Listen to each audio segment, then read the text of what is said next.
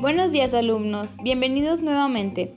Los temas a tratar el día de hoy son electrización y equilibrio perfecto.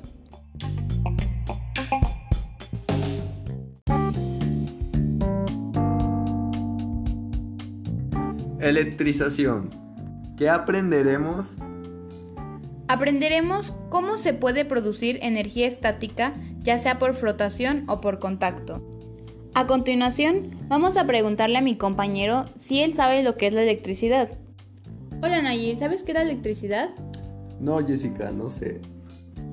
Tal vez en este momento no puedas explicar claramente qué es, pero seguramente has tenido algunas experiencias electrizantes.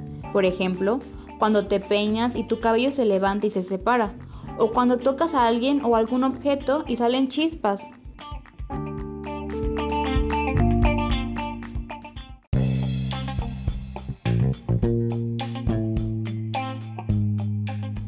Dato curioso.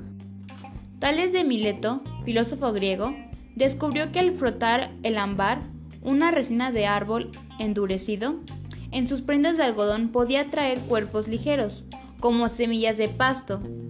Ámbar en griego se dice electrón, por eso a esta propiedad se le llamó electricidad. La electricidad se encuentra a nuestro alrededor, eso lo demuestran las chispas que desprenden nuestras prendas de vestir los relámpagos que se producen durante una tormenta, o la atracción que ejerce un globo cuando lo frotas con tu cabello o con una prenda.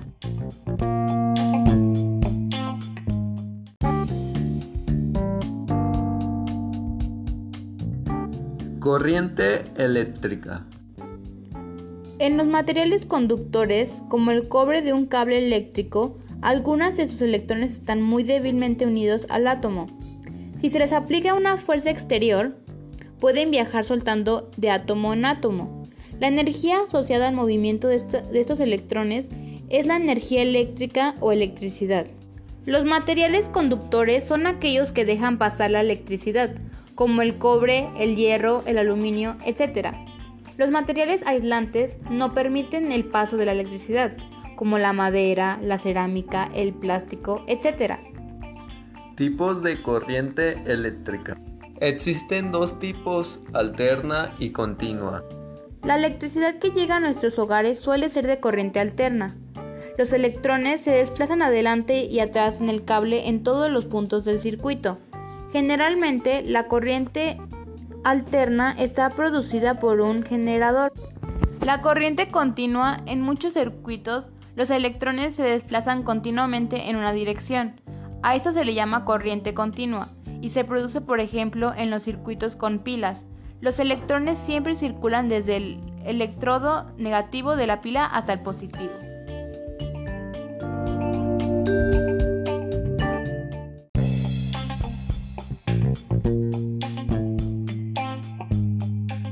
Todos conocemos la electricidad a través de los efectos que produce.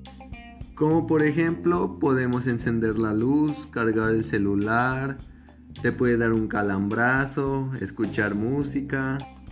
Naturaleza eléctrica de la materia. La materia está compuesta por unas partículas pequeñísimas llamadas átomos. En el núcleo se concentra la carga positiva, está en el centro del átomo. Los electrones tienen carga negativa, están moviéndose alrededor del núcleo. Normalmente los átomos tienen el mismo número de cargas positivas que de negativas, por lo tanto es neutro.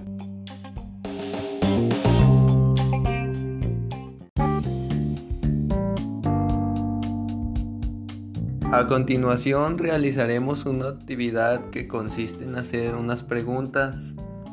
Número 1. Explica cómo notamos la existencia de la corriente eléctrica. Número 2. ¿Qué es un átomo? Número 3. Explica en qué consiste la corriente eléctrica. Número 4. Explica en qué consiste la corriente alterna. Número 5. Explica en qué consiste la corriente continua.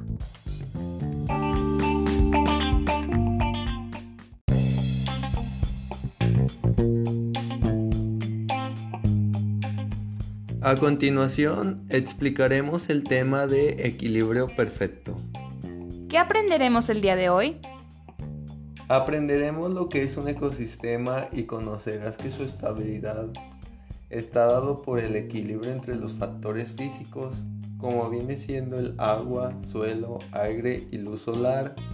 Los biológicos serán los seres vivos. Seguramente has observado que en los lugares donde no hay mucha agua y hace mucho calor, los animales y las plantas son completamente diferentes a los que viven en donde es frío y hay agua abundante. Por ejemplo, los animales y plantas del desierto no son los mismos que los de la selva. Esto se debe a que son ecosistemas diferentes. ¿Y tú, sabes lo que es un ecosistema?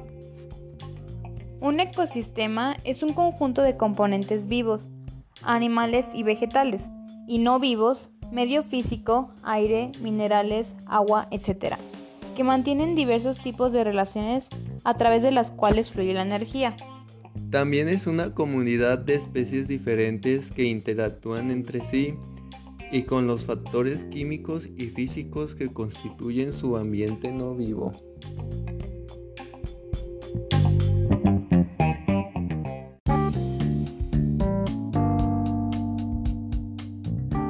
Componentes abióticos de un ecosistema. Factores físicos y químicos. Ecosistemas terrestres. Temperatura, luz, el suelo y otros. Ecosistemas acuáticos. Luz, temperatura, salinidad y concentración de nutrientes minerales en el agua, cantidad de oxígeno disuelto, entre otros. Tipos de ecosistema. Ecosistemas naturales no han sido modificados por el hombre. Por ejemplo, bosque, sabana, tundra, desierto, etc. Ecosistemas humanizados son originados por las personas. Como por ejemplo, prados, dehesas, ciudades, etc.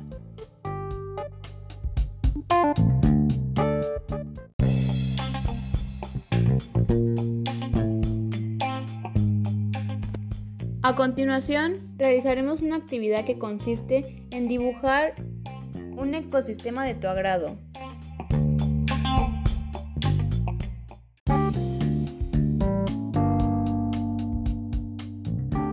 Eso fue todo por el día de hoy. Los esperamos a la próxima. Adiós.